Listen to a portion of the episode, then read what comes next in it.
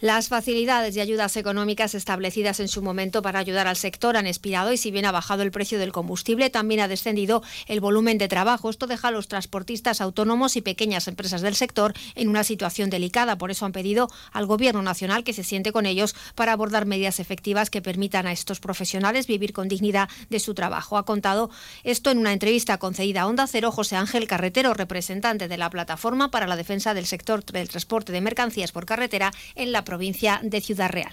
No necesitamos ayuda, lo que necesitamos es poder repercutir nuestros costes de producción al precio de nuestro trabajo. Toda ayuda bienvenida sea, más cuando estábamos pasando una temporada de una subida exorbitada del combustible. Pero, pero eso pasó, ahora es verdad que hay falta de trabajo y ante la falta de trabajo pues ya sabemos lo que pasa, bajan los precios ¿Y quién somos los principales que notamos esa bajada? Pues el, camionero de a pie, el autónomo, la pequeña empresa que tiene dos, tres, cuatro camiones.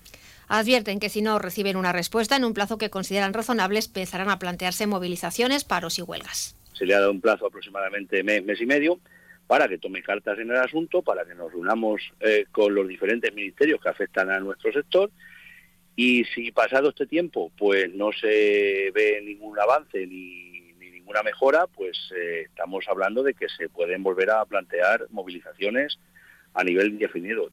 El representante provincial de la Plataforma para la Defensa del Sector del Transporte de Mercancías por Carretera ha apuntado la posibilidad de sumar fuerzas con otros colectivos que viven momentos complejos y en este sentido ha confirmado contactos con asociaciones de agricultores y ganaderos. Un sector primario amparado supuestamente por una ley de la cadena alimentaria que nadie respeta, igual o más cabreado que los camioneros, ha afirmado de forma contundente José Ángel Carretero y que ve como sus productos son cada vez menos rentables, abocando a muchos al abandono. No